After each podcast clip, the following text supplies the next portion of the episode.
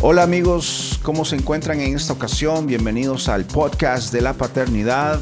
Una semana más, un episodio más, donde aquí sus amigos Víctor Soto y su servidor Jonathan Ávila nos unimos para compartir con ustedes unos minutos mientras que tal vez van al trabajo, vienen del trabajo, están haciendo sus eh, responsabilidades, no sé, yendo a la tienda, eh, haciendo el mandado, qué sé yo, y están aprovechando ese tiempo para poder escuchar este podcast. Eh, bienvenidos y, de antemano también darles las gracias. Gracias por apoyarnos, por escuchar, por suscribirse a este podcast. Significa mucho para nosotros esa, ese gesto de generosidad de ustedes. Y no solamente eso, sino que el compartir este podcast con otros padres, con otros amigos, puede ser de mucha ayuda no tanto para nosotros, aunque sí lo es, pero también para ellos, para que encuentren tal vez una palabra de ánimo, una, unas palabras de, esperanza, porque tal vez, no sé, pueden estar sintiendo que no se sienten adecuados como padres.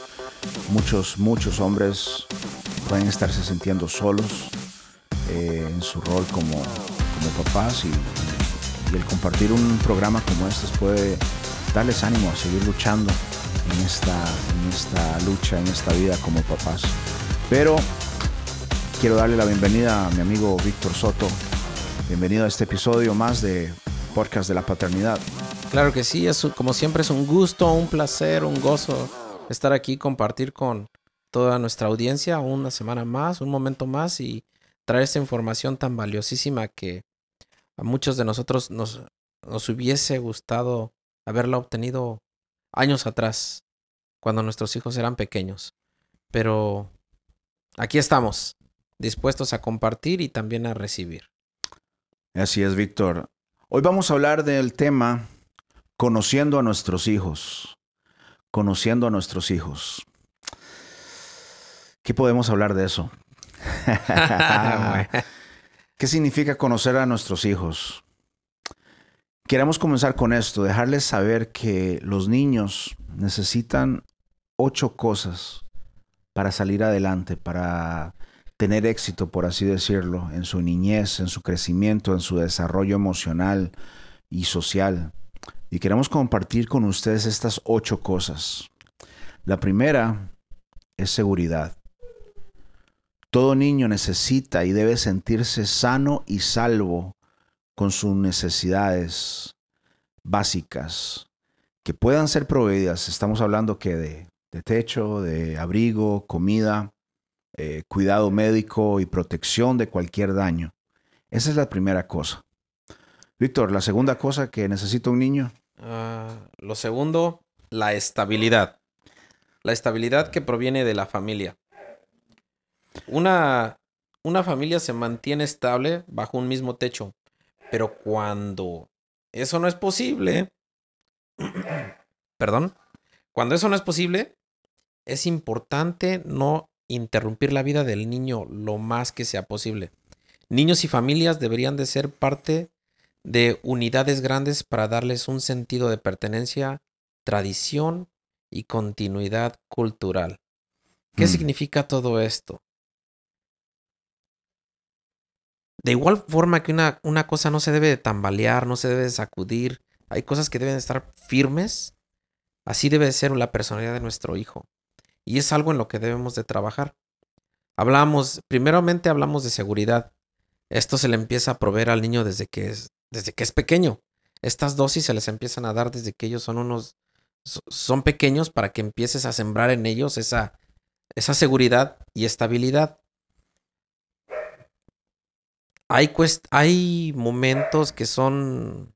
No todas las familias son iguales, no todos los casos son iguales en cada familia, hay casos diferentes en cada familia, pero el niño debe de sentir, debe sentirse parte de esa familia, debe sentir que su familia es estable, que la tiene ahí. Así es, Víctor. Debes sentir estabilidad y, para los que nos están escuchando, obviamente tenemos otro invitado y es el perro de la, mascota de la casa. Disculpen, hoy se está muy inquieto. Muy, inquieto, pero ahí, ahí vamos a seguir. De eso se trata. Eh, la estabilidad.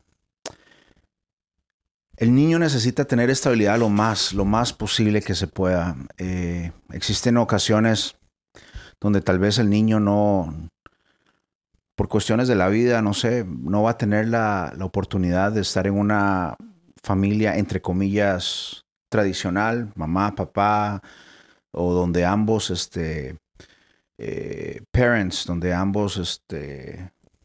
¿Padres? Sí, padres estén dentro de la casa por cuestiones de separación, de trabajo, divorcio.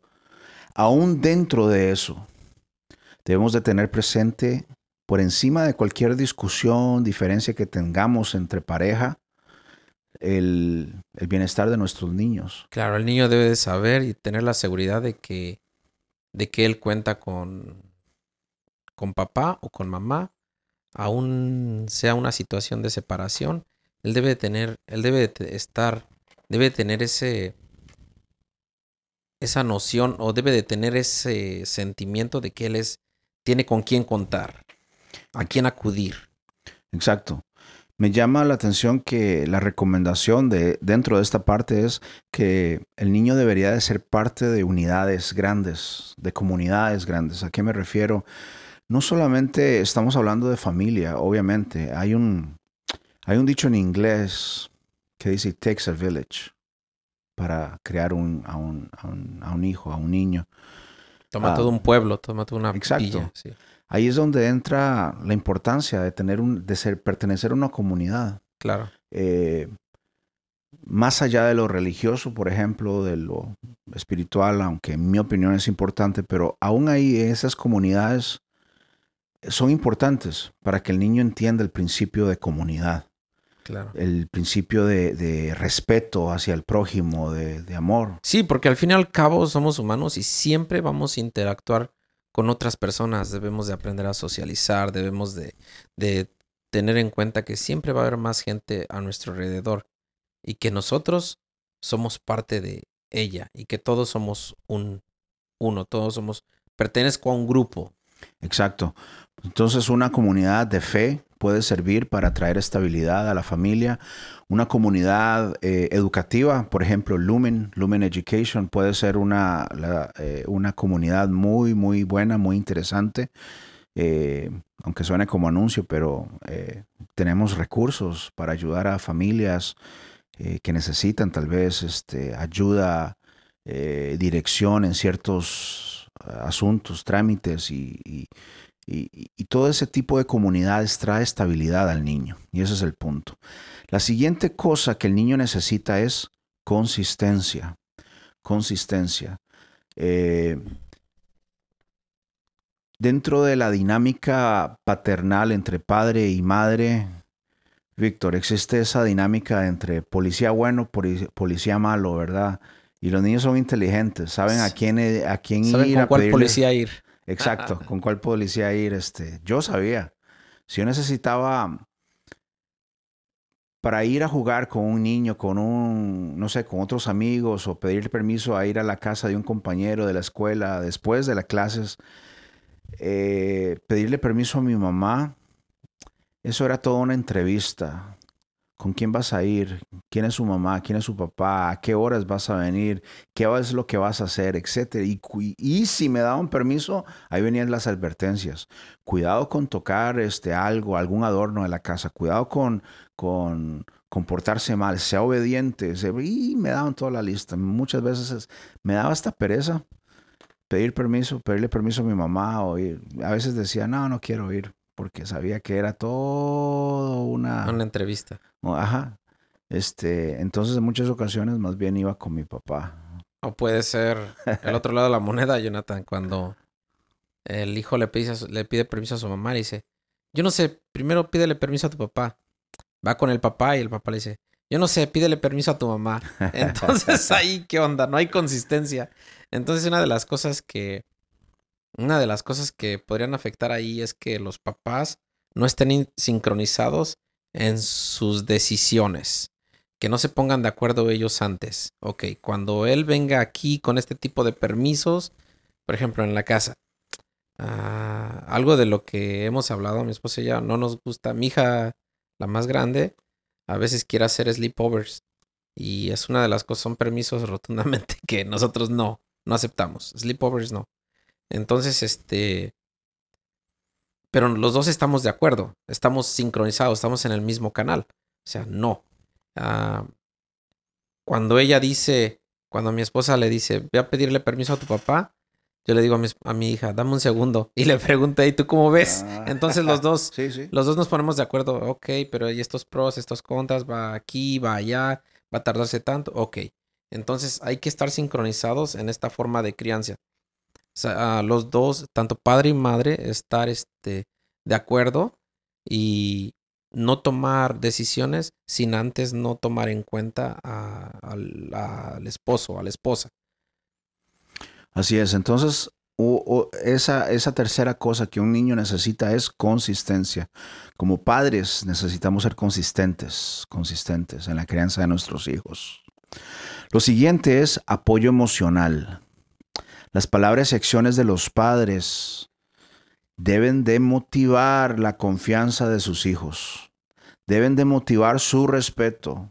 Deben de motivar su autoestima y también su independencia. Vea el poder de las palabras, Víctor, lo interesante eh, que es el apoyo emocional a través de nuestras palabras. O sea, no hay que tomarlo a la ligera. Nuestras palabras como padres muchas veces, ya sea por el cansancio, frustración o cosas que pasan durante el día, podemos, si no tenemos mucho cuidado, podemos llegar a herir a nuestros hijos o afectarlos de una manera negativa con solamente el, hecho de una palabra mal dicha, una expresión malintencionada. eh, y debemos de estar conscientes de que nuestras palabras pueden destruir o construir a un niño. Fíjate que yo escuchaba mucho esa frase de la palabra tiene poder. Y la escuchaba por escuchar, o sea, creo que nunca le había puesto atención hasta que me la explicaron. La palabra puede edificar o puede destruir. Digamos, si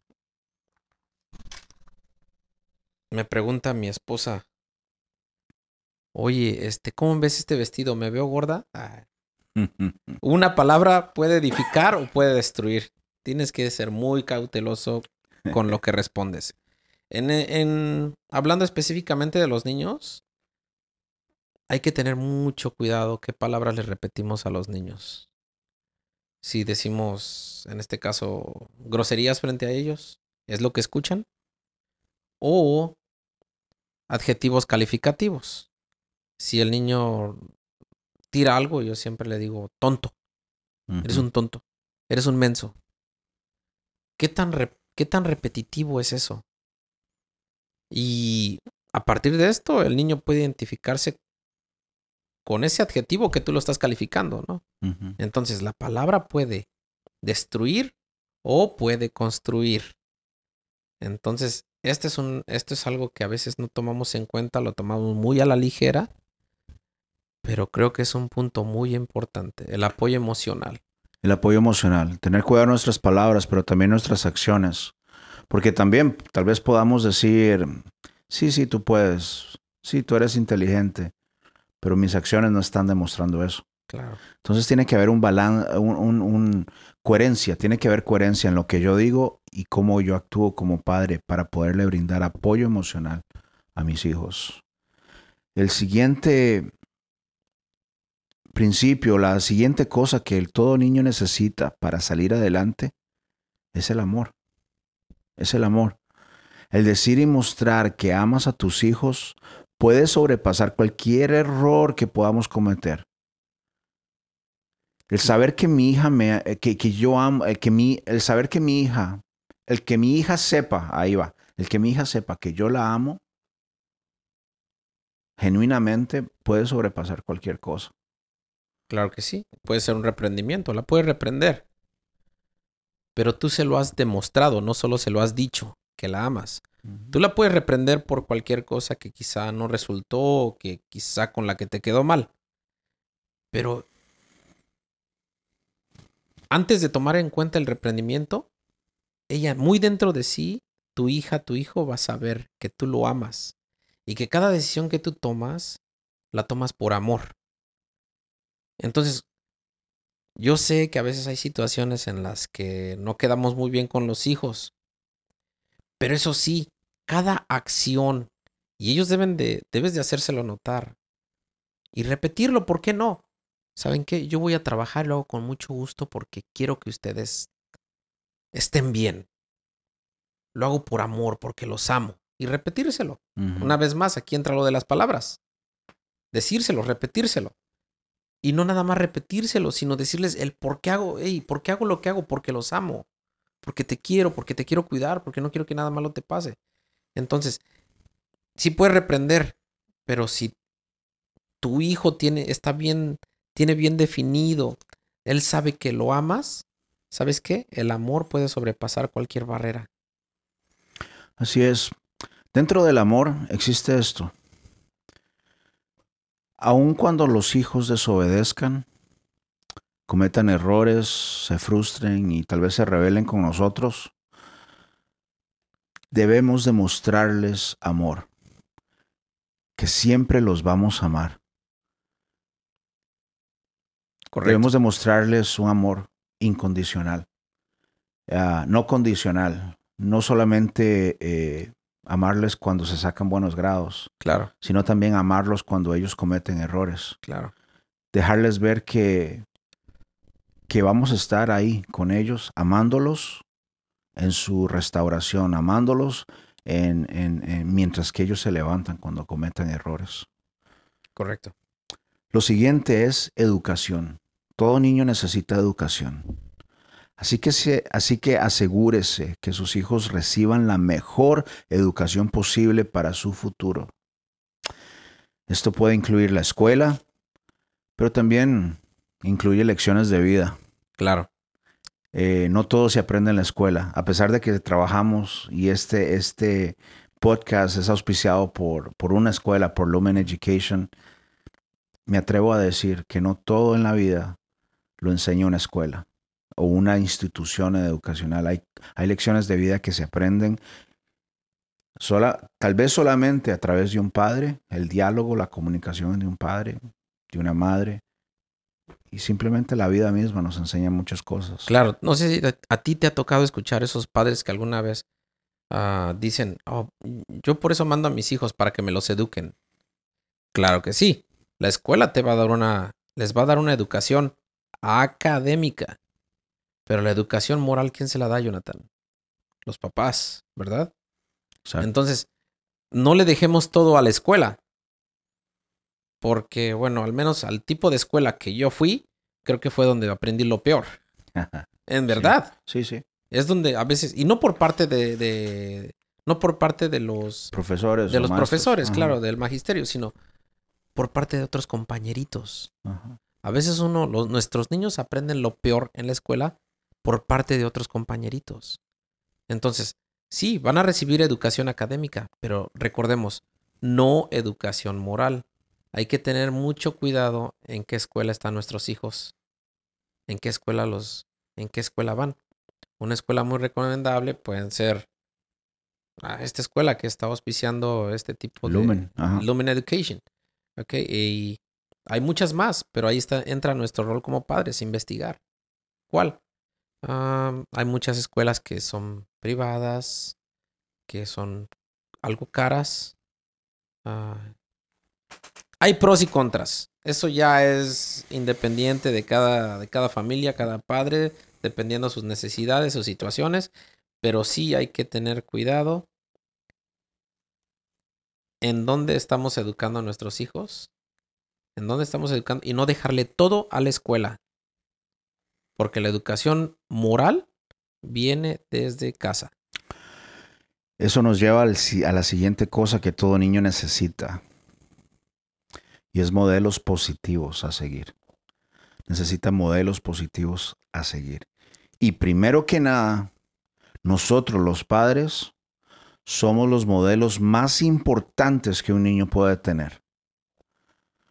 Somos los modelos más importantes que un niño puede tener.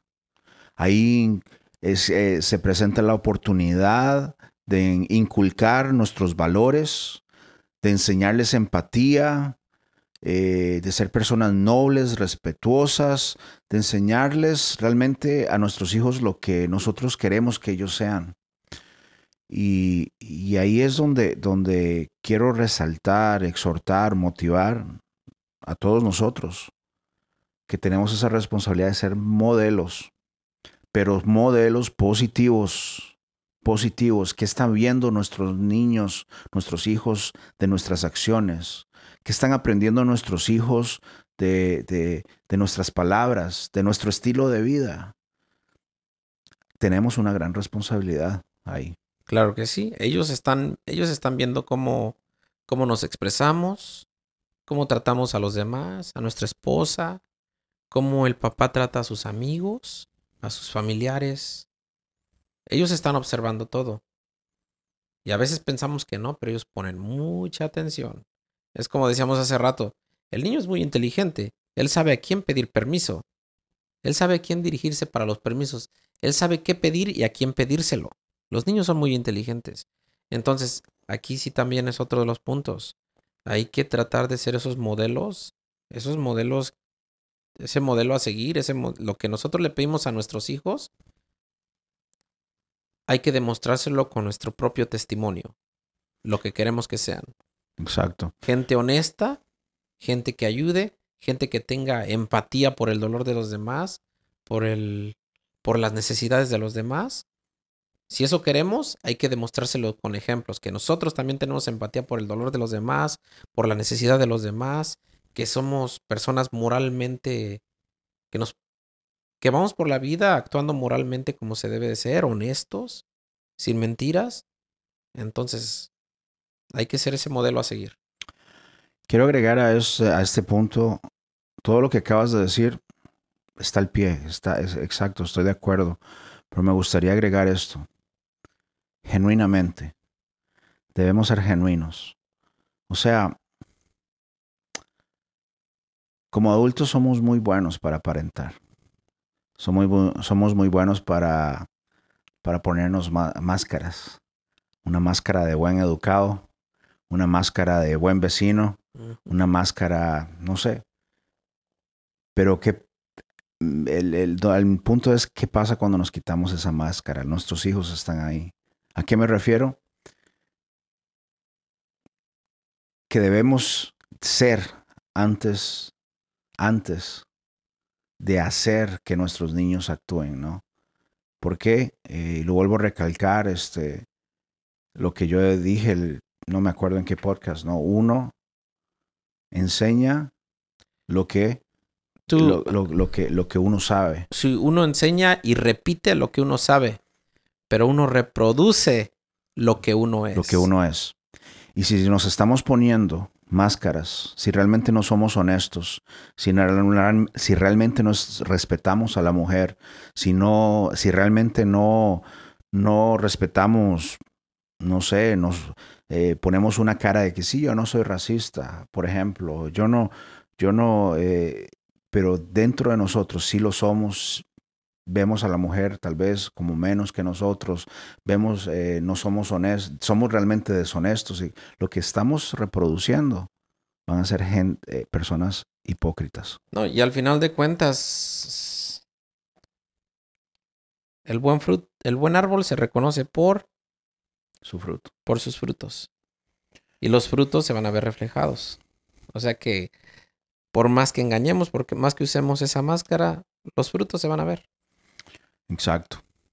Y la última cosa que todo niño necesita es estructura. Estructura. Todo niño necesita para poder salir adelante, tener buen éxito, necesita estructura. Estamos hablando de reglas, estamos hablando de límites, porque sin ellos Niños son forzados a ser adultos antes de que estén listos y pueden perder el respeto por usted y por otros adultos.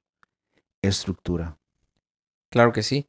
Entonces, podemos ver muchos casos en donde, bueno, el niño obedece porque, sí, porque su papá es grande, porque su papá quizá le da sus cinturonazos, pero llega un momento en el que ese niño es un adulto y él él obedece por miedo.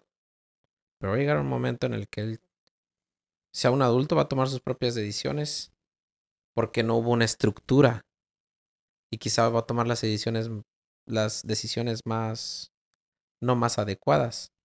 Y ahí es donde hasta puede perder el respeto por, por usted y por los demás, por los demás. Entonces, si hay que tener cuidado ahí, la estructura debe ser, es base.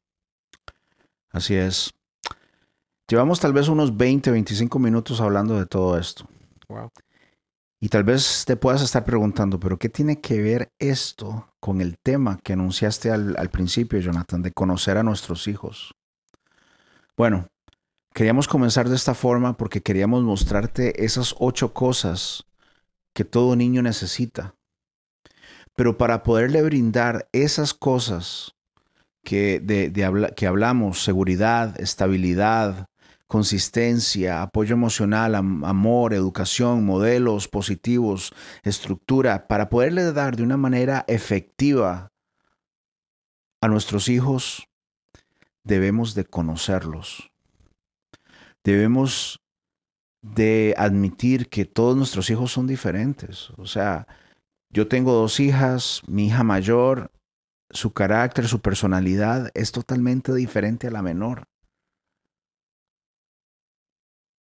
Tienen diferentes personalidades, diferentes caracteres, este, y el conocer sus formas de ser, qué tan introvertidas son, qué tan extrovertidas son, el conocer eso me va, conocerlas me va a llevar a poder ser efectivo en esas áreas que yo este, eh, necesito darles. Claro, es un trabajo, ahora sí que personalizado, individual, porque no le puedes hablar a todos los hijos de la, de la misma forma que le hablas a uno, porque cada uno percibe las cosas en una forma muy diferente. Una vez más, esta es mi frase de, del año pasado, de este de, de pandemia. Todo en la vida es cuestión de perspectiva. Todo lo que te pase depende de cómo lo percibas, sea algo bueno, sea algo malo. Ah, estoy, estoy recordando una historia. Rapidito la cuento. Dos hermanos vivían con mamá, papá. El papá tenía un vicio por el alcohol. Golpeaba a la mamá, a los hijos los maltrataba. Este, la mamá deja a ese al señor y se lleva a sus hijos. Un tiempecito después se encuentra otro hombre y se repite la misma, la misma historia. Este, adicción, golpea a la señora y hasta corre a estos muchachos de la casa. Lógicamente, como estos no eran sus hijos, uh, sus hijos biológicos, pues hasta los corre de la casa. Uno de ellos termina en la cárcel y el otro de ellos termina siendo el fundador, el responsable de una compañía internacional. Y esta es una historia verídica, verídica, y ni se imaginan quiénes son. Ahorita les voy a decir. Ah, cuando el, uno de los hermanos termina en la cárcel, le preguntan, ¿qué onda? ¿Por qué estás aquí? Y dice, con la vida que yo llevé, ¿dónde más iba a terminar? Entonces, al hermano exitoso le preguntaron, ¿y cómo es que estás aquí? Y dice, con la, responde lo mismo, con la vida que yo llevé, ¿dónde más iba a terminar? O sea, los dos llevaron la misma vida y uno terminó en la cárcel y otro terminó siendo una persona exitosa. Mm. El dirigente de una compañía transnacional. Y entonces ahí donde te das cuenta, o sea, los dos experimentaron lo mismo en la vida. Pero ¿por qué uno está en la cárcel y por qué uno es exitoso? Porque cada uno percibe las cosas que pasan de forma muy distinta. Si no me equivoco, el fundador de General Motors. Mm. Wow. Sí, muy excelente ejemplo. Por esa razón queremos dejarte con dos consejos. Quisimos pasar todo este episodio hablando de las cosas que necesitan, que necesitan nuestros hijos para dejarte saber la importancia de nosotros como padres de conocerlos y conocerlos bien. Porque los niños, como dijiste Víctor, perciben las cosas diferentes. De forma muy distinta. Interpretan tratos, palabras de diferente forma. Entonces el primer consejo es este. Debemos de dejarlo superficial. Debemos de dejarlo superficial. Ah, ¿A qué me refiero?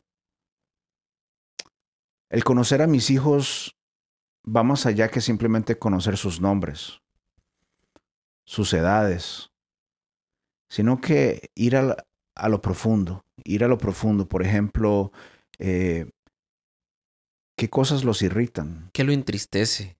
¿Qué lo entristece? ¿Qué lo alegra? Exacto. El realmente conocer cuáles son sus amigos, cuáles son todos sus maestros. Eh, estaba haciendo este mismo episodio para, eh, para la versión en inglés y me encontré con unas preguntas que nos hace ver que también conocemos, conocemos a nuestros hijos. Y parte de las preguntas eran esas, desde, desde preguntas sencillas, ¿cuál es el color favorito de tus hijos? Hasta preguntas como, ¿te atreverías a nombrar el, a todos los maestros de tus hijos? ¿Conoces el nombre personal de todos los maestros de la escuela de tus hijos? Eh, ¿Qué es lo que ellos quieren estudiar? ¿Cuál es, ¿Qué es lo que a ellos les da más temor? Y si somos honestos, como padres, muchas de estas cosas no sabemos, no desconocemos. Claro. Entonces, este, Ahora sí creo que es una vez, una vez más, un reto más, si las desconocemos. Esta semana tenemos un reto cada uno. Hay cosas que desconocemos de nuestros hijos. Y ahí está. Trabajemos en ello. Sí. Hay cosas que ellos callan. Que las tienen guardadas. Y tal vez las estamos desconociendo. Por eso es importante. Y voy a eso, ir, ir, a lo, dejar, debemos de dejarlo superficial. También dentro de este consejo o expandiendo a qué significa eso, debemos de expander como padres nuestra perspectiva de paternidad. No solamente estamos para proveer financieramente, no estamos solamente para proveer eh, con la ropa, con la comida. Materialmente sino que estamos también, somos responsables de proveer valores, valores de, de, ser proveedores emocionales, sociales. Entonces no es de encerrarnos solamente, yo soy el hombre de la casa, yo soy el que salgo a trabajar y traigo el dinero y ya, me lavo las manos y hasta ahí llegó mi, mi rol de padre, ¿no? no es dejarle esa responsabilidad solamente a la esposa, a la madre de, de, nuestros hijos, sino ensuciarnos las manos en ese aspecto. Claro. El realmente conocerlos, conocerlos íntimamente, eh, profundamente. Claro que sí, Jonathan. Tenemos un gran trabajo, una gran responsabilidad como padres, pero no nos agüitemos, quizá fallemos, en preguntas. Uh, quizá fallemos en algunas de las preguntas que, que, mencionabas, pero tenemos que trabajar en ello. Sería un reto. Y echémosle ganas. Entonces, consejo número uno, padres. Dejemos lo superficial. Vamos a lo profundo con nuestros hijos. Consejo no, número dos nos lleva a, simplemente a hablar. ¿Cómo, ¿Cómo vamos a lograr eso? Esa profundidad, esa relación profunda, eh, estrecha y, fuerte con nuestros hijos, creando tiempo personal con cada uno de ellos. Y es difícil, porque ya, ya vemos padres que tenemos no solamente uno, no solamente dos, vemos padres que tenemos tres, cuatro, hasta cinco hijos. Y debemos de crear tiempo necesario para conocer a cada uno de ellos. Claro. ¿Qué significa eso? Tal vez puede sonar, tal vez imposible. O sea, si yo tengo tres hijos, cuatro hijos, ¿cómo voy a yo sacar tiempo después de trabajar 10 horas eh, en el trabajo? Bueno, es aprovechar esos momentos triviales, es aprovechar esos momentos de rutina, como ir cuando vamos al, manejando de la casa a la escuela. Realmente platicar, apagar tal vez el estéreo. Claro. Y platicar. ¿Cómo te sientes? Eh, etcétera, etcétera. Hacer preguntas, conocerlos, pedir que ayuden en la casa. Hey, mijo, ayúdame a, a limpiar el, la yarda, el patio, ayúdame a, a cambiar, no sé, a trabajar en el carro, en el auto, en el coche, ayúdame a hacer esto. Eso le gustan a los hijos y son esos momentos donde son perfectos para establecer comunicación, para establecer pláticas y así conocer a nuestros hijos, porque es necesario. ¿Cómo vamos a poderle dar el apoyo emocional a nuestros hijos? El apoyo emocional, tal vez haya hijos que necesitan más palabras de apoyo, más palabras de, eh, positivas. Hay otros hijos que no, tal vez son muy independientes. Hay hijos que necesitan mucho amor. ¿En qué sentido les gusta? El abrazar, el eh, que sean abrazados, que sean acariciados. Hay hijos que no. Entonces, debemos de conocer a nuestros hijos para poderles dar apoyo emocional, seguridad, estabilidad, consistencia, amor, educación, estructura, modelos positivos. Debemos de conocerlos bien para poder darles esas necesidades adecuadamente, darles las dosis, la dosis necesaria adecuadamente. Y sobre todo conocerlos para saber, conociendo su personalidad y qué les gusta, cómo les voy a llegar y cómo se los voy a proveer, cómo les voy a proveer esa dosis. Entonces, tenemos aquí, tenemos aquí ocho cosas, tenemos ocho cosas fundamentales que nuestros hijos necesitan, pero que si no sabemos cómo administrárselas, va a ser muy difícil. Entonces sí necesitamos conocerlos individualmente, personalmente a cada uno de ellos. Así es, amigos. Entonces, para finalizar, esa es la tarea. Tenemos ocho cosas, ocho cosas que necesitamos proveerles a nuestros hijos. El reto es comencemos a conocerlos más allá de sus nombres, más allá de sus cosas superficiales, sus fechas de nacimiento, etcétera, etcétera. Y vamos, atrevámonos a ir más profundo en nuestro papel y nuestro rol como padres. Así es. Nos vemos a la próxima. Eh, dicen por ahí que les vaya muy bien y que sueñen a colores. bueno, pues nos vemos en la, nos escuchamos en la siguiente emisión. Muchas gracias a todos los que han estado creando esa audiencia. Y una vez más agradecer el patrocinio de Lumen Education. Y si te gustaría formar parte de este grupo de padres, eh, mándame un WhatsApp, dame este, mándame un texto a mi a este número 1323 1323 365 5717 323 365 5717 y yo te voy a dar información. Nos hemos estado reuniendo los martes o los jueves, dependiendo de qué parte de Dallas, qué parte eh, de la ciudad vivas aquí en, Texas. Pero obviamente eh, tomando en cuenta que esto lo pueden estar escuchando en cualquier parte del país, dependiendo de tu horario también. Puedes reunirte un martes, escríbeme y yo te mando la dirección donde nos reunimos. Por este momento nos estamos reuniendo vía Zoom. Entonces yo te mando el enlace y el día en que nos vamos a reunir. Así que con toda confianza estamos aquí para ayudarte, apoyarte en tu rol como padre. Hasta la próxima.